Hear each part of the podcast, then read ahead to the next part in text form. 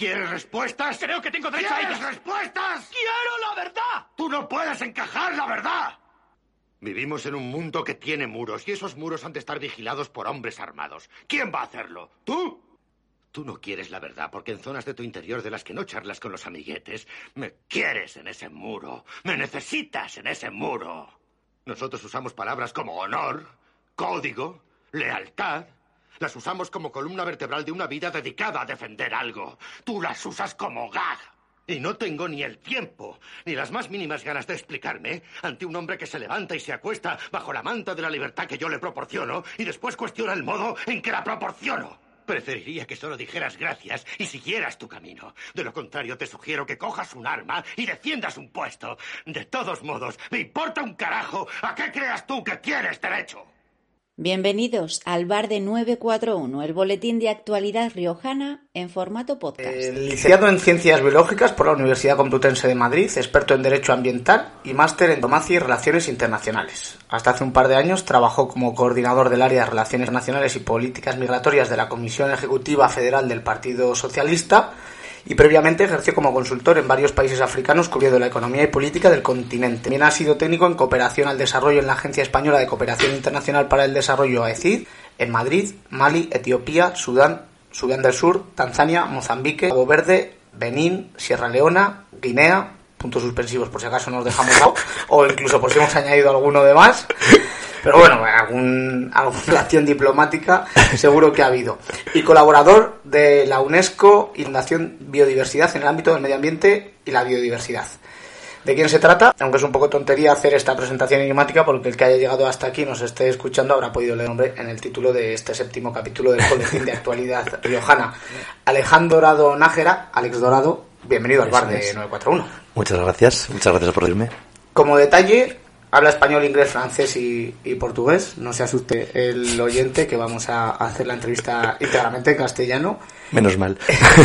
es un político muy tuitero, quizás el que más junto a la presidenta del gobierno Concha sobre todo, bueno, desde que tiene el cargo de, de, presidenta, pero sin embargo no tiene página en Wikipedia, que en este caso sí tiene la propia Andreu y solo otro consejero, eh, compañero del Consejo de Gobierno. Pablo Rubio. Bien, bueno, primer, primer, primer apunte eh, acertado. ¿No has pensado en hacer página en Wikipedia? Sería más fácil, ¿eh? Todo esto que he comentado, si quieres, son los apuntes.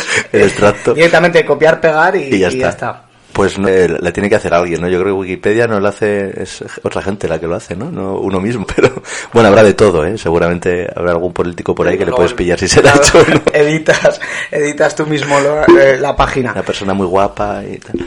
Dejaba en el PSOE hasta agosto del año 2020, cuando se le nombra consejero de Sostenibilidad y Transición Ecológica del Gobierno de La Rioja. Y en septiembre del año siguiente, en 2021, sustituye a Sara Alba como portavoz. De momento, en 2022, eh, sin cambios. 2023 está eh, reestrenado. ¿Cómo ha sido, por irnos, agosto del año 2020, el proceso de enviar Ferraz por el Palacete y Madrid por La Rioja? Un proceso muy bonito. La verdad es que mm, siempre digo que aprendo mucho cada día, ¿no? Y eso, mm, pues bueno, también te impulsa un poco a seguir. Es verdad que fue una sorpresa, porque, bueno, pues eh, siempre que te llaman para un cargo así es una sorpresa, pero también una oportunidad que agradezco mucho a la presidenta porque siempre tienes muchas cosas en la cabeza, ¿no? Que quieres desarrollar y, y, y, los que estamos en política al final es para cambiar las cosas a mejor y para, bueno, hacer proyectos que te parecen interesantes y poder volver a La Rioja, que es mi, mi tierra y donde he estado vinculado, donde he vivido hasta los 18 años que empecé a estudiar fuera eh, y con la que tengo, pues, he tenido siempre, ¿no? Una relación, pues, de conocimiento y de aprecio, pues, bueno, pues era una oportunidad y creo que sí que, bueno, estamos haciendo un buen trabajo por lo menos agenda verde, de bueno cambiar las cosas en La Rioja que bien hacía falta, ¿no? A Gonzalo Capellán, también invitado en este bar en el anterior eh, capítulo, eh, le llama Alberto Núñez Feijó. A Alex Dorado que le llama a la propia presidenta Concha Andreu para venir. Excelente, sí. Andreu, sí. ¿Cómo es la esa llamada? Alex, te necesito por aquí, la Agenda 2030, lo tuyo, la cooperación internacional. No, pero como es un poco exceso. Sí, bueno, eh, nosotros nos habíamos conocido en Ferraz, me lo ha contado ella en ascensor, que estaba yendo a trabajar, me la crucé en el ascensor y le dije, todavía sin ser presidente, siendo candidata, le dije, eres mi presidenta. Y entonces nada, ahí empezamos a hablar. Yo estaba efectivamente en Ferraz, ¿no? En la, en la Comisión Ejecutiva Federal y era miembro por aquel entonces de la Comisión Ejecutiva Federal, con lo cual pues teníamos trato cuando, cuando había esas reuniones de, de la cúpula del partido. Y, y bueno, me llamó estando volviendo de la piscina en, Madrid y, y nada, le, me quedé muy sorprendido porque no me lo esperaba. Eh, y nada, y fue pues eh, flechazo, digamos, ¿no? En cuanto me lo dijo, llamé a mis padres ya y lo comenté con mis mejores amigos y, fue un sí rondo.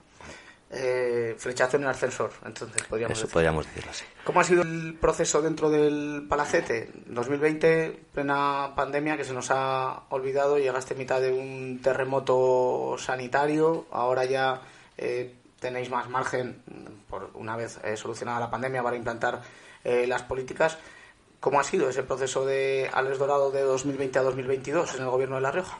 Pues para mí supongo que no fue tan doloroso como para otros uh, consejeros y consejeras, ¿no? Porque yo es verdad que llegué en agosto, con lo cual la primera oleada, ¿no? Sobre todo, pues eh, ahí la, la, mm, peor parte la tuvo la presidenta del gobierno y la delegada del gobierno, ¿no? La antigua delegada del gobierno, que eran las que estaban liderando la respuesta primigenia, ¿no? Que era digamos, con mucha mayor incertidumbre. Yo luego es verdad que me incorporé en, agosto del, del 20 y sí que, bueno, pues tuvimos que hacer frente al resto de olas que hubo hasta, hasta seis, ¿no? En, bueno, ahora estaríamos, digamos, en la séptima, que no es ni comparable con las anteriores.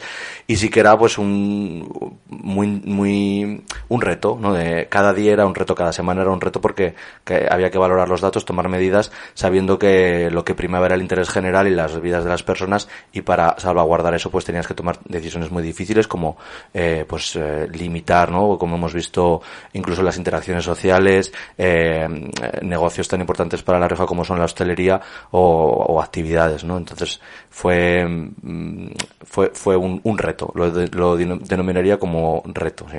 Volviendo ya casi por terminar la parte del 2020, llegó a la política riojana con una pequeña coletilla de esas que a veces molestan.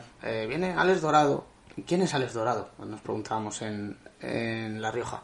Es el hijo de Domingo Dorado. Porque siempre, a veces, eh, molesta lo de. Es el hijo de. Es la novia de. El novio de. Es el primo. ¿no? Que tantas veces se, dice. Apunte para despistados en política. Domingo Dorado ha sido concejal de 2003 a 2015 en el Ayuntamiento de Logroño, hombre eh, del PSOE, digamos, de los de toda la vida que además recientemente ha vuelto al, consistorio como edil tras el fallecimiento de, Francisco Pérez, del que era presidente del Pleno. ¿Le molesta la coletilla del hijo de Domingo Dorado? Para nada, al revés, me, llena de orgullo porque al final eso quiere decir que, bueno, pues eso, que, mi padre tuvo esa trayectoria, ha tenido esa trayectoria, está teniendo esa trayectoria ahora como, concejal y que se le recuerda, ¿no? Y yo creo que se le recuerda por un buen trabajo que ahora continúa el, consistorio actual de, de Logroño, que fue pues fueron las primeras peatonalizaciones, los primeros carriles bici, al final eso se llevaron a cabo eh, con el, bueno, con, con, los gobiernos en los que estuve presente mi, mi padre. Siempre digo también y siempre insisto en que me pongan Dorado Nájera, porque también eh, me siento muy orgulloso del, del, legado en mí, ¿no? Que ha dejado mi madre y, y, y siempre intento, pues eso, que aparezca Alex Dorado Nájera.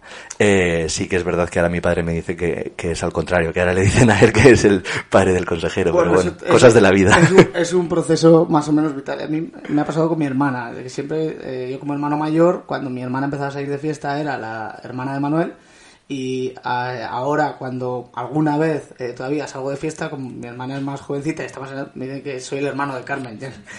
Pero bueno, procesos vitales, eh, como es vivir la política en casa, cómo se ha vivido en, en casa de los Dorado Najera la política y sobre todo, en este caso, el socialismo. Pues muy intensamente, ¿no? Porque al final es verdad que, que es algo que, que, vives en tu, en tu casa, ¿no? Y que mm, con mucha pasión, no solo, digamos, en mi familia, mi padre, mi madre, mi hermano, sino en el conjunto de, la familia, sobre todo por la parte de mi padre, sí que también ha tenido una historia de sindicalismo y, y, y siempre se ha vivido pues con, con pasión. Yo me acuerdo de pequeño de estar viendo, digamos, las, eh, bueno, las elecciones como si fueran, pues como ahora veo Eurovisión, por ejemplo, ¿no? Con mucha intensidad. Y, eso, pues obviamente se, se va, pues, se hereda, ¿no? Me acuerdo también las primeras manifestaciones a las que fui con mi padre contra las pruebas nucleares que hacía Francia en, en, Oceanía, ¿no? En, en, los atolones, eh, y, luego pues cosas que me han marcado más desde el ecologismo quizás, ¿no? De, en, la infancia, incendios en Indonesia en el 97 y esa eh, bueno, esa sensación que, que, tienes cuando, cuando te interesa la política desde cualquier ámbito, ¿eh? no solo se puede hacer políticas de los partidos políticos, también desde eh, asociaciones o desde cualquier tipo de, ámbito, de querer cambiar las cosas a, mejor, ¿no? Y, y, en este lado, pues sí que yo me involucré mucho en temas sociales y también ambientales, entonces, pues bueno, este es el resultado. ¿Cuándo supo Alex Dorado Nájera que quería ser político? Pues no lo sé. Sí que, sí que es verdad que, me costó un poco dar el paso, pese a que yo me consideraba eh, socialista, ¿no? Sí que me costó un poco dar el paso a afiliarme, ¿no? Porque era como un poco, eh, bueno, igual era una época más adolescente que era como demasiado obvio, ¿no? De, el hijo de, de, como tú dices, de Domingo Dorado afiliándose al PSOE. Y pensaba que también, desde un punto de vista del activismo, se podían cambiar las cosas en una España en lo que en la que todavía me estoy hablando pues igual de la década de los 2000 no que todavía no el, sentido más ecologista no se había todavía infiltrado tanto en los partidos. Ahora eh, gracias te podían colgar esa etiqueta de pero si tú eres del PSOE no casi como estigma no pero eso no, eso no me importaba sino que era un poco eh, bueno pues algo demasiado obvio. Y estaba también eh, dubitativo por, por, porque no había un espíritu ecologista claro, que yo era también me, consideraba una persona socialista y ecologista en el Partido Socialista. Luego también entendí que también la forma de conseguirlo era militando y dando tu opinión dentro, ¿no? Y eso yo creo que es algo que hay que reivindicar, porque igual mucha gente, eh, pues bueno, duda de, porque es verdad que es una actividad que está bastante desprestigiada, la política, yo creo que injustamente, y muchas veces la forma de cambiarlo y de, y de si no te gusta algo, hacer que, que sea de otra forma, es militar en un partido o en una ONG o donde, o donde sea, dar tu opinión y intentar cambiar las cosas. Y yo creo que, por ejemplo, en el Partido Socialista sí que se ha notado una, una gran evolución eh, bueno, pues de, en, términos, digamos, de lo que me compete ahora, de, ser un partido que se ha declarado en el 40 Congreso del pasado año como un partido ecologista y que es líder en esas políticas con las que me identifico totalmente, ¿no? Entonces, bueno, yo creo que estoy en el lugar en el que mejor podría estar para cambiar las cosas hacia donde creo que tienen que ir. la primera pregunta, Gamberra, es más, el Partido Socialista y Alex Dorado Nájera, eh, ¿qué es más rojo o más verde? Mm, yo creo que no hay que elegir, hay que ser. De hecho, es que están muy interrelacionados porque al final la, lo verde, lo ambiental, es la dimensión temporal de lo rojo. lo rojo busca mayor igualdad y, que todos tengamos las mismas oportunidades. Y es lo que quiere también la parte ambiental en el largo plazo. Si nosotros estamos explotando los recursos del planeta, lo que estamos haciendo es privando de las oportunidades por las que luchamos en esta generación a las generaciones siguientes. ¿no? Entonces, el socialismo y el ecologismo tienen que ir de la mano porque buscamos eh, bueno, pues mejores oportunidades para todos, allá donde vivan y también cuando vivan. Eh, ya sobre el aterrizaje al gobierno de La Rioja, la última, ¿qué es lo que más le ha sorprendido? Mm, lo que más me ha sorprendido. Pues igual muchas veces mm, eh, lo que hay que repetir las cosas también a través de los medios para que el mensaje cale, ¿no? Yo me acuerdo al principio decía, no, pero si esto ya lo he contado. Y, los equipos de prensa me decían, no, no, no, que esto hay que contarlo muchas veces. Y, entonces hay que eh, martillar, porque es verdad que unas veces en unas declaraciones llama la atención una medida que has tomado, otras veces otra. Y, luego es verdad que mm, en la administración muchas veces somos más lentos de lo que, de lo que parece desde fuera, ¿no? Que hay que empujar mucho los temas y hay muchos procesos que desconocemos cuando estamos fuera de, mm, de lo ejecutivo, digamos, y muchas veces no se entiende desde a mí me, pasa, ¿no? Como ciudadano, digo, ¿cómo se puede tardar tanto en, convocar esto, ¿no? En sacar esto adelante. Bueno, pues porque es verdad que hay muchos procesos, son procesos muy garantistas y que hay que ir siguiendo pues para evitar que, bueno, pues que se haga un mal uso del dinero público, ¿no? Que es esencial, por, algo por lo que, bueno, pues eh, estamos luchando todos, ¿no? Porque hay un mejor uso del dinero público, porque haya garantías de políticas de igualdad y que las políticas que hagas hayan tenido ese filtro de, igualdad, también ambientales, ¿no? Las evaluaciones de impacto ambiental. ese tipo de cosas garantizan al final que, que, lo, que las inversiones que hacemos o las, o las iniciativas que llevamos a cabo, pues mm, tienen las mayores garantías y eso produce una cierta lentitud, pero Actualmente es el consejero de Sostenibilidad y Transición Ecológica, además de portavoz, se ocupa de todo lo que tiene que ver con el cambio climático, eh, además de las infraestructuras que están incluidas dentro de la, de la consejería.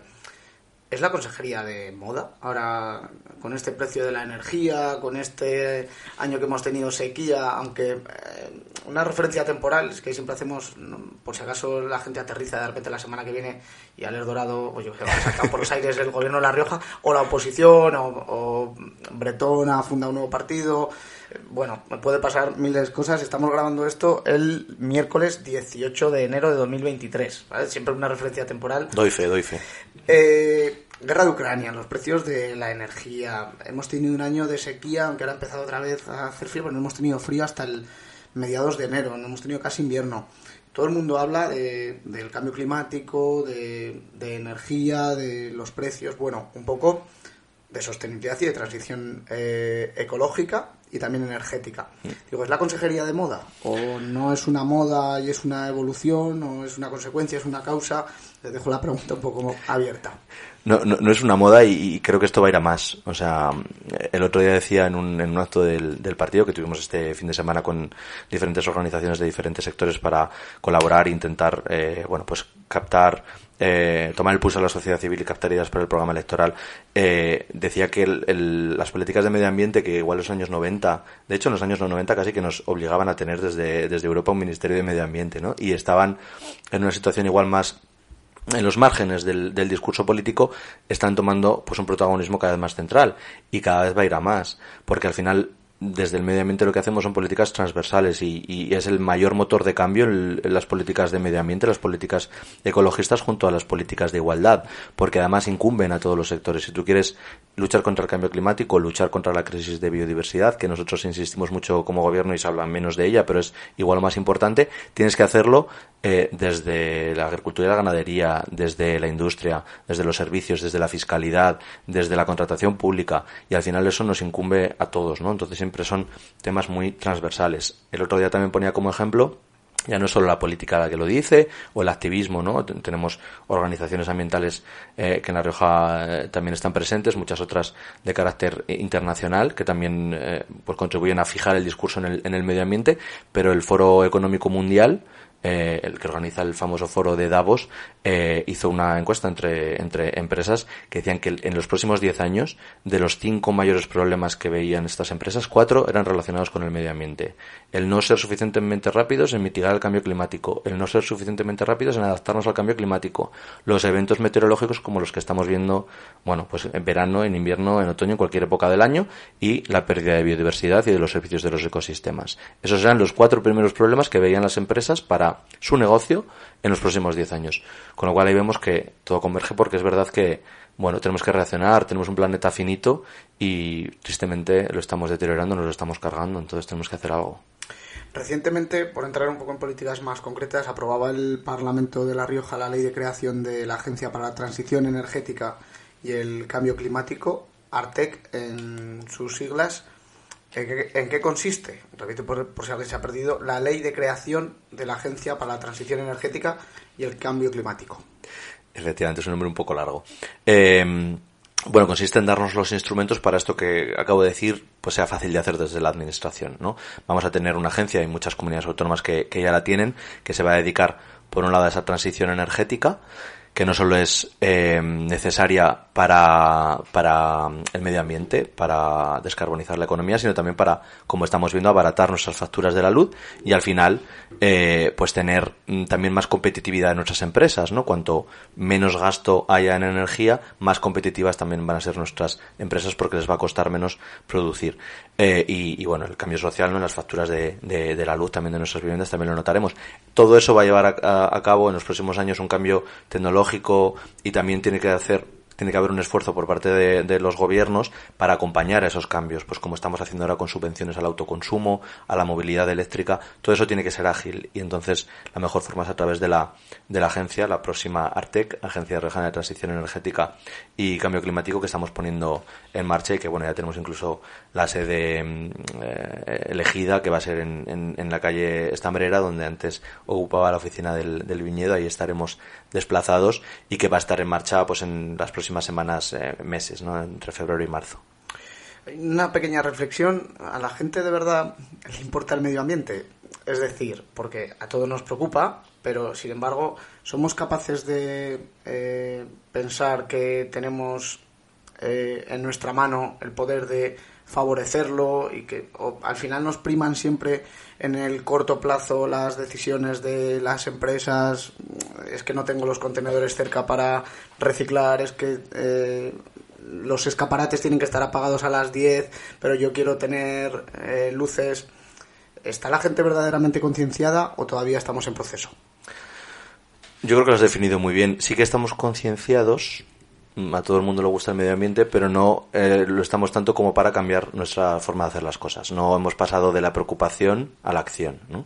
Y, ahí, pues, mm, lamentablemente también lo has nombrado, pensamos mucho en general a, corto plazo y somos una especie, no, no, una sociedad, una especie muy reactiva. Eh, reaccionamos a lo que tenemos casi enfrente, ¿no? Nos ha pasado con la, con la COVID, nos ha pasado con, con muchas otras cosas, ¿no? Si, siempre reaccionamos más a algo llamativo y, y, que hace daño, digamos, en el corto plazo a la sociedad, pero muy poco a los avisos que, en el caso del cambio climático, llevamos escuchándolos desde los años 70, ¿eh? No es que sea algo nuevo. Y ahora estamos viendo que se están eh, produciendo, pero siempre son a cámara lenta. Entonces, algo que sea a cámara lenta y en el ya están pasando efectos de cambio climático en el corto plazo, pero igual no los más terribles. Nos cuesta reaccionar. Entonces todavía sí que eh, sí que detecto, digamos, en la, en la sociedad una cierta eh, pues fijación en el corto plazo y poner por delante el corto plazo al, al, al medio largo plazo y eso es un error tenemos una herramienta para mitigar ese cambio climático, que son las energías renovables, citabas antes esa manifestación contra la energía nuclear, que eh, Francia tiene problemas energéticos a pesar de que mucha gente que dice siempre, ¿qué tenemos que hacer como Francia? Construir en, eh, centrales nucleares. Y estamos perdiendo el tiempo porque hasta dentro de 10 años no se hacen y si lo hubiéramos hecho hace 10 años, ahora estaríamos como Francia. Sin embargo, Francia tiene problemas de energía, eh, la sección ibérica ha hecho que el precio de la energía sea más bajo en, en España, por lo tanto, no hay una fórmula que, que, funcione en concreto en todos los sitios, pero sí que tenemos una manera de mitigar este cambio climático es mediante las energías renovables. Citabas los autoconsumos, también tenemos unos proyectos de parques en La Rioja, eh, solares, eólicos, han levantado cierta polémica en, en algunas de las eh, localidades Mm. Hubo una pequeña eh, modificación legislativa del gobierno que paralizó eh, momentáneamente su construcción, ahora siguen adelante. Eh, ¿En qué situación se encuentran esos parques y cuál es la apuesta del, del gobierno de La Rioja? Pues, claro, depende de qué parque hablemos. es verdad que hubo, digamos, esto es eh, largo de explicar, pero precisamente para intentar evitar la especulación con, con, los, los, parques, eh, hubo unas, eh, bueno, unas fechas que marcó el Ministerio para la cual los, los proyectos tenían que estar en un cierto grado de madurez, ¿no? Entonces eso hizo que se acumularan en el tiempo muchos proyectos que igual hubieran sido, pues, más, digamos, durante algunos meses o años hubieran ido viniendo, ¿no? Entonces vinieron todos un poco a la vez y dio esa sensación de, pues, de acumulo de, de proyectos. Todo eso hay que tener en cuenta que son solo, eh, digamos, capaces de salir adelante los proyectos que además llevan a cabo las empresas privadas, no, no los gobiernos, que a veces parece que seamos nosotros los promotores, lo, lo, lo hacen las empresas privadas, eh, en algunos lugares que nosotros ya hemos ordenado el territorio donde es posible hacerlo. Entonces ya hay lugares donde no se va a poder hacer el, el, ese parque, ese parque mm, fotovoltaico o eólico, ¿no? En los lugares en los que se puede, tampoco es un permiso general, sino que tiene que pasar un control ambiental y una normativa ambiental muy exigente y que también influye en la salud, en eh, la proximidad a los núcleos de población. Y solo aquellos parques que pasan ese examen de las administraciones van para adelante. Actualmente eh, aproximadamente hay como 20 parques fotovoltaicos que han tenido eh, digamos, el visto bueno de la administración condicionado, tienen que tomar medidas para eh, favorecer la integración de esos parques en el paisaje, eh, con la biodiversidad, y de los seis eólicos que tuvimos, eh, digamos, entre las manos, solo han salido adelante dos, también con, con, bastantes condiciones, ¿no? Incluso podemos llegar a parar el parque eólico si vemos que hay mortalidad de, de aves. Entonces, digamos que las garantías están ahí.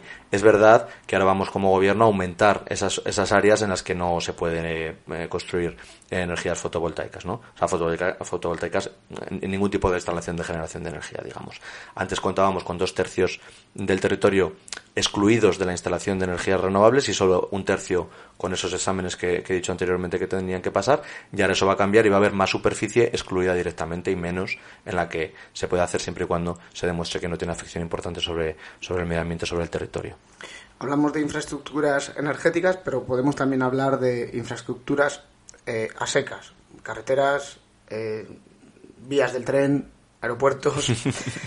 eh, voy a, por resumirlo también mucho, ese gran déficit eh, que tiene La Rioja en comunicaciones, por adelantarme un poco al, consejero, más allá de esas obras que se están haciendo, en, sobre todo en la ronda sur que, de Logroño, que va a descongestionar la, la circunvalación. ¿Qué hacemos con las infraestructuras en, en La Rioja? ¿En qué punto estamos trabajando? ¿Qué le interesa ahora mismo al gobierno de La Rioja?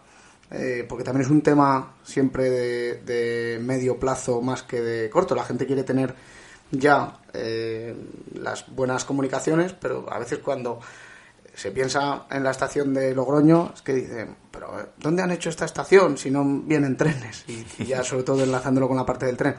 Dice, bueno, porque las infraestructuras hay que, pensar, hay que pensarlas para dentro de 40 o 50 años, no podemos estar haciendo infraestructuras nuevas cada 5. ¿Veremos algún día un tren que vaya más de 200 kilómetros por hora en, en La Rioja? Por supuesto, espero que, espero que lo veamos, por lo menos que estamos aquí presentes y, relativamente pronto, pero es verdad que cuando hablamos de infraestructuras, tú lo has dicho, eh, los tiempos a veces son casi que geológicos, ¿no? Eh, se ha perdido mucho el tiempo en épocas anteriores e incluso ha habido retrocesos importantes. Lo hemos dicho muchas veces. El tren de alta velocidad para La Rioja estaba en un trámite, digamos, avanzado, eh, ya con la evaluación de impacto ambiental en la, alrededor del 2000, 2013 y se dejó caducar esa evaluación de impacto ambiental, lo que nos hizo retroceder otros, otros 13 años, 15 años ¿no? en, la, en, la, en la planificación. Ahora estamos recuperando ese tiempo perdido. La apuesta del Gobierno de La Rioja y también del Gobierno de España es el tren, ¿no? en cuanto a infraestructuras. ¿Qué hemos conseguido en esta legislatura? Primero, eh, mejorar eh, la variante de Rincón de Soto. Era una variante que en la planificación anterior iba a velocidades de 170 kilómetros por hora, con lo cual hubiera sido luego un tapón para la alta velocidad. La alta velocidad es a partir de 200-220. ¿no? Hemos logrado que el Ministerio se comprometa y empezará eh, en el año 2023 las, las obras, ya están las expropiaciones en marcha, eh, la variante Rincón a 200-220 kilómetros por hora, alta velocidad. Y luego ya hemos definido el trazado de, de Castejón, en este caso, hasta Logroño, ya tenemos por dónde va a ir y estamos en ese proceso de evaluación de impacto ambiental, o entramos ahora en estos meses en evaluación de impacto ambiental, que es eh, lo que digamos nos hizo nos hizo anteriormente. Se dejó caer la evaluación de impacto ambiental anterior y no se había reiniciado. Esto es verdad que cuesta tiempo y, bueno pues esperemos que si todo va bien eh, pues para el año 2030 hemos puesto como como época estimativa siempre siempre estando siempre siendo conscientes de que una fecha es muy difícil de marcar pero en torno a, esa fecha podríamos tener el, tramo de, de Castejón a Logroño con velocidades de alta velocidad para el 2030. Se tienen que sumar los oyentes de este séptimo capítulo del Boletín de Actualidad Riojana siete años, por ponerle un poco como eh, pronto. Pero bueno, eh, ahí está el, eh, las novedades. Otra cosa que reflexionaba además este fin de semana en, en 941 es el tema del aeropuerto. ¿Lo cerramos? ¿Se puede cerrar? Pues eh, no se puede cerrar. ¿Qué es lo que yo haría personalmente? ¿eh? Eh, esto, como Manuel Martín, ciudadano riojano, buscando también ciertas explicaciones a qué alternativas tiene el aeropuerto. si se está, consta que están trabajando en algunas, pero si se pudiera, yo pregunto directamente si se puede cerrar. Mm, ahora mismo, tanto sindicatos como, como empresarios lo, lo, ven como una necesidad y, desde el gobierno es verdad que compartimos esa, esa visión. Eh, es verdad que hay que pensar también en el largo plazo. Ahora tiene sentido porque es verdad que el tren no es una alternativa tan, tan rápida ¿no? y tan eficaz para, para conectarnos con Madrid y conectarnos con eh, también los vuelos internacionales, ¿no? porque al final Madrid luego es un, un salto hacia el resto del, del mundo. Eh, cuando esté esta línea tan deseada de, de alta velocidad, estaremos en Logroño o en Barcelona en dos horas y cuarto, con lo cual eh, no será eh, ni siquiera competitivo en cuestión de tiempo, ¿no?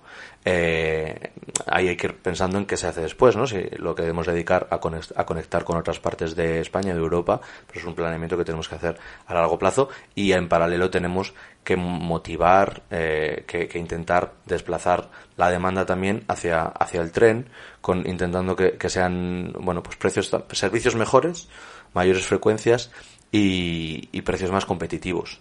Entonces ahí tenemos, por ejemplo, en los presupuestos de este año una, una partida eh, que fue una enmienda del Grupo Socialista de Izquierda Unida de, de 500.000 euros para eh, pues intentar de alguna forma abaratar los, los, los billetes de media distancia de tren, los de, perdón, los de, los de largo recorrido, los de media distancia para las personas habituales. Ya sabéis que es, es gratuito gracias a la política del gobierno de España de apostar por el transporte público para moverse por Logroño, por lo general y por lo que yo veo, eh, Alex Dorado Nájera siempre va en, bicicleta. Se puede ir eh, ver con el, con el casco. El gobierno de La Rioja ha impulsado una red ciclopeatonal eh, en la parte eh, que tiene competencias, que es el área metropolitana de Logroño y, los caminos, ¿no? Logroño, Alberite, Lardero. Ha empezado la primera fase, Villa Mediana, creo que también. Y retomando un poco eh, la parte del el hijo de Domingo Dorado, eh, buscando información, he visto que era asesor de Pilar Sala Rullana eh, en el Ayuntamiento de Logroño cuando fueron las primeras peatonalizaciones que citabas al comienzo de, este podcast. Supongo que bien, pero la respuesta, pero con un poco de análisis, ¿qué le parece al consejero este proyecto de Logroño, calles abiertas, esa movilidad en bicicleta que ahí sí hay una polémica, eh, por lo menos generalizada, o está en las conversaciones de, los logroñeses y de los riojanos. Mm. Es que no se puede venir a Logroño en, coche. Los de los pueblos, que también es una coletilla que es muy recurrente. A mí me parece muy bien. Yo creo que es mm, hacia donde tenemos que tender. Es que además viajas por cualquier lugar de España o de Europa y es hacia donde van las ciudades, ¿no? Tenemos que mm, tener ciudades eh, bueno, pues que sean más, más humanas, ¿no? Más, más accesibles. Eh, no nos damos cuenta. Yo creo que esto será un poco como con el tabaco nos ha pasado, ¿no? Que antes estaba en todos los lugares y ahora lo vemos eh, hacia atrás y decimos, ¿cómo podíamos estar fumando en los despachos? ¿Cómo podíamos fumar en los aviones? Pues luego diremos, ¿cómo podemos coger el coche para ir a no sé dónde se está aquí al lado, ¿no? Podemos ir andando, podemos ir en bici. Eh, si vamos andando y vamos en bici, tenemos eh, bueno, una mejor salud, primero, ¿no? Eso repercute positivamente en nosotros mismos y también en, en, lo público, porque vamos a tener que recurrir menos a la sanidad pública. Es una política de salud preventiva, no, no reactiva. Luego estamos emitiendo menos contaminación, que también produce muchas muertes al, al año en España, 40.000 muertes al año en España prematuras por cuestiones relativas a la contaminación, muchas enfermedades en niños, ¿no? Muchas más alergias, asmas. Todo eso, digamos, lo estamos ahorrando y estamos permitiendo un, un mejor reparto del, del transporte público en, en la ciudad. Y además es que un carril bici eh, no solo beneficia al que lo usa, sino también al que usa el coche, porque va a tener menos coches en la, en la calzada, va a tener menos problemas de, tráfico y va a tener menos problemas de aparcamiento, porque si la gente va en bici, aparca mucho más fácil que si va, que si va en coche. Aparte que yo, que soy usuario, como dices, es que es mucho más cómodo. Cuando te, tiras 20 minutos mm, intentando aparcar, si en 20 minutos en bici puedes llegar a cualquier sitio de, Logroño. ¿no? Luego es verdad que hay que preparar también la ciudad pues con una buena red de transporte público, eh, aparcamientos disuasorios, eh, una serie de, medidas que también creo que está tomando la corporación actual, pero que también tardan tiempo en, ser entendidas y en, y en estar, eh, digamos, todas sobre la mesa para que la gente entienda que es un plan global y que es una red. vamos con la última polémica de la Consejería de Aler Dorado. Ya hemos hecho parques de energías renovables, infraestructuras, eh, aunque no sea de su competencia las calles abiertas, pero bueno, la movilidad, parque del Alto Najería. Y como, además, como persona, em, eh, no voy a decir damnificada, sino beneficiada, beneficiada, del parque natural que, que, se ha aprobado en el Alto Najerilla, que yo soy de, de Villavelayo Hubo una protesta eh, muy fuerte con cortes en las carreteras, con pintadas alusivas al, al consejero. Lo que parecía que era un proyecto más o menos conjunto, de repente los alcaldes de tres pueblos, casualmente del Partido Popular, casualidad, han protestado contra ello y los concejales del Partido Socialista se han mostrado a favor. eh, sigo un poco eh, con el tema para que cuando yo vaya a, mi pueblo a fiesta no me, no, me maten en Semana Santa. Pues nada dijiste, consejero. Eh, me comentaba un, amigo, vecino, eh, gente joven, me decía, pero esto al final se ha convertido en lo de siempre. Los del PP contra los del PSOE. ¿Pero el proyecto es bueno o no es bueno? ¿Y en qué consiste el, proyecto del Parque Natural del Alto de Najerilla? Que eh, ese, eso que, como comentabas antes, habéis repetido muchas veces, pero no sé yo si todavía se ha terminado de entender en qué consiste que el Alto Najerilla tenga un parque natural. Mm. Eh, es un proyecto bueno. Es, es, un proyecto mm, bueno, es que incluso para el Partido Popular, que lo llevaba en su programa electoral, con lo cual es muy difícil de entender eh, pues eh, cómo el Partido Popular lo ha convertido, lo ha manoseado y lo ha convertido en algo tan eh, desagradable en ocasiones como esta que comentabas, ¿no? De los cortes que hubo, del vandalismo, fue, fue vandalismo. Que además fue un vandalismo que no fue condenado por el Partido Popular, incluso algunos alcaldes lo, lo, lo intentaban, digamos, eh, excusar, ¿no? Con, con las, eh, haciendo uso de las circunstancias y, el Partido Popular tampoco les dio ninguna reprimenda. en verdad tiene más, entonces de ahí, tiene más consenso social del que parecería de los de los siete municipios solo hay dos que se han echado para atrás incluso siendo el Partido Popular otros dos se han, se han mantenido y es verdad que en un principio eran los siete mm, eh, municipios que estaban de acuerdo y ahí sí que hubo una llamada a filas del Partido Popular para que sus alcaldes se opusieran y eso a mí me parece pues bueno mm, eh, condenable, digamos, ¿no? Me parece una forma bastante pobre de hacer política, ¿no? Eh, el Partido Popular quiere un parque natural, lo que no quiere es que lo haga el Partido Socialista. Eso, como tú dices, es triste, no es una forma eh, pues que creo que hay que, hacer política que hay que expulsar. ¿no? Eh, es bueno, es muy bueno. ¿Por qué? Porque eh, mejora, digamos, la visibilidad de la zona. un parque natural te pone en el mapa al final de, la, de, una de un sector del turismo que es el turismo de naturaleza que mueve a mucha gente y eso da posibilidades de desarrollo a la zona, ¿no? La gente va a ir ahí buscando también, pues probar la gastronomía típica, va a ir buscando un alojamiento. Si tienes una casa rural te vas a beneficiar, si tienes un restaurante, un bar, un hostal te vas a beneficiar. También los ganaderos se van a ver beneficiados porque va a ser un escaparate de la ganadería extensiva y de sus productos. Hubo una corriente, mm, bueno, eh, eh, malintencionada diría yo, que decía que con el parque natural se iba a prohibir la caza, se iba a prohibir la ganadería extensiva. Todo eso no pasa, las circunstancias no cambian porque ya está protegido como Red Natura 2000. Las, las medidas, digamos, de protección del medio ambiente apenas varían y de hecho contamos con la ganadería extensiva como pilar fundamental que explica el parque, porque todos esos paisajes y esos ecosistemas no se entienden sin la acción de la ganadería extensiva y queremos ponerla, ¿no? Como prestigiar la ganadería extensiva como lo que es frente a otro tipo de ganadería, ¿no? Es una ganadería que está en el territorio, que fija población, que repercute beneficiosamente en la protección de incendios y en la mejora de la biodiversidad y eso la gente lo tiene que entender. Pues el parque natural nos va a servir para atraer a gente allí y también explicar esa parte, ¿no? De, de, la zona que no, se entiende, digamos, el tonajería, tú lo sabes bien, sin la ganadería extensiva. Bueno, ¿Me ha dejado alguna polémica de la consejería? Seguro que hay alguna más, pero no te voy a decir. Esa será interna. Eh, bueno, vamos con la última parte. Hemos dicho que lo dejábamos en unos 40 minutos. Eh, ¿Qué espera políticamente del año 2023? Tenemos dos citas electorales, una prácticamente ya inminente. Estamos metidos casi en campaña, aunque vivamos una campaña electoral permanente. Son las elecciones municipales y autonómicas de, de mayo y unas generales un poquito más eh, lejanas en, en diciembre, que además están muy supeditadas a ese primer resultado. ¿Qué espera el consejero de, de este año 2023 políticamente? Yo haciendo un poco uso de mi carácter europeísta, la gente se olvida, pero en el 24 hay, europeas que no tienen tanto interés, pero si, nos, si, nos parece lejano lo, de las generales de diciembre.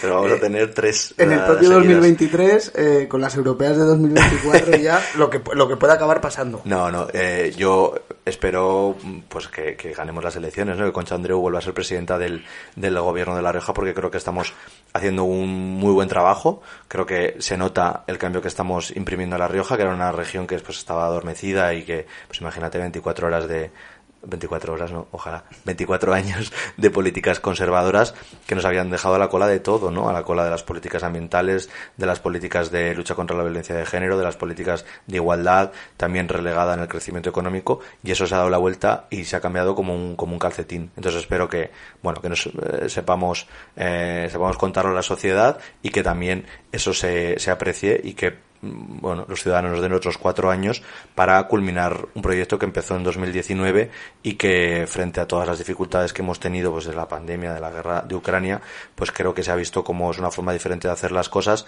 pensando en los ciudadanos, protegiendo a los ciudadanos, a las empresas, a los autónomos y que imaginemos que hubiera pasado, ¿no? Si otro gobierno, tanto en el gobierno de España como en el gobierno de la región hubiera estado al mando ya lo vimos en la crisis anterior, ¿no? En el 2007, 2008, sálvese quien pueda, ¿no? 2000, 2010, 2012, y ahora una forma muy diferente de hacer las cosas.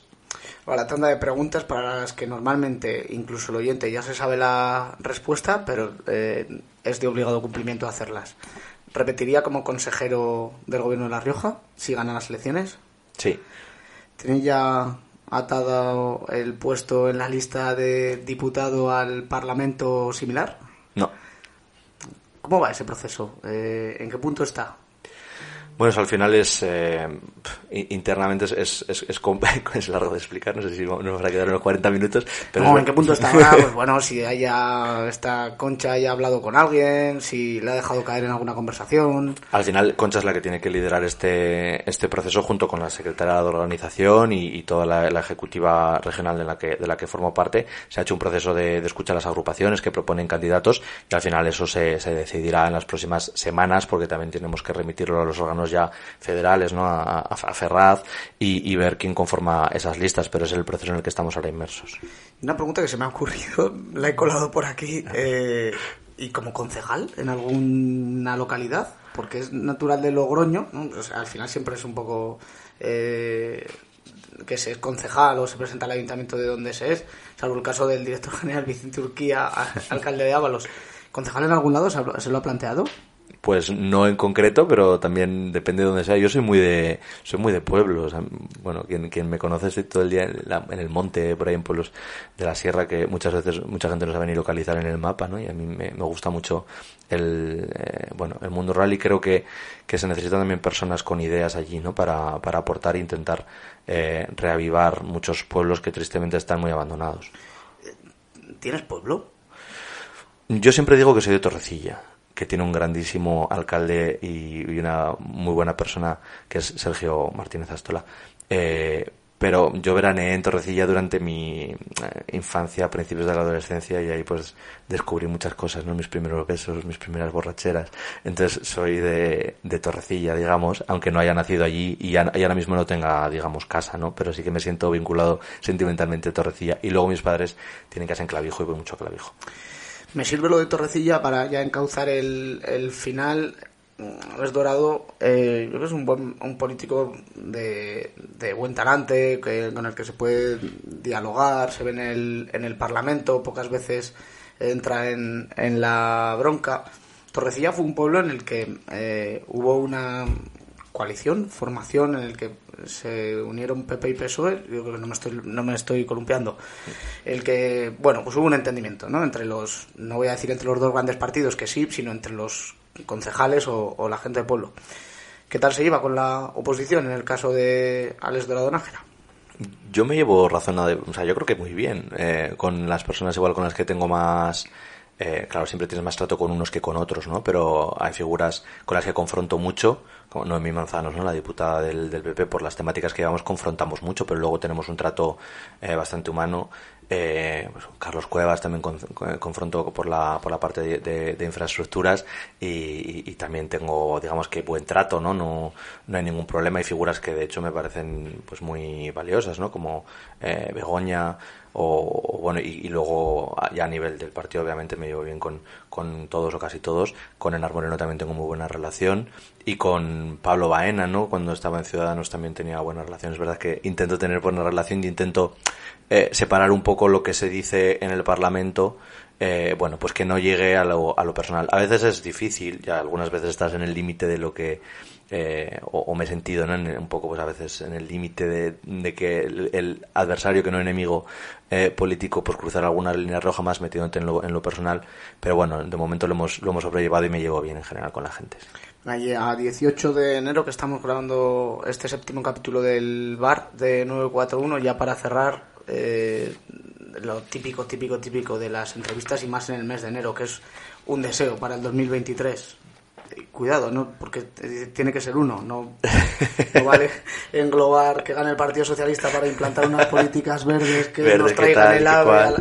Eh, joder, pues ahí me has pillado. A ver, un deseo para 23. De hecho, no soy soy una persona que más no tan no tan no planteo deseos, sino que intento pasar a la acción, ¿no? O sea, eh, por ejemplo, en el 23 cuando el fin de año todo el mundo dice sus deseos y yo tampoco pensé gran cosa, pero bueno, más quizás a nivel político o a nivel personal. ¿A qué me estás preguntando?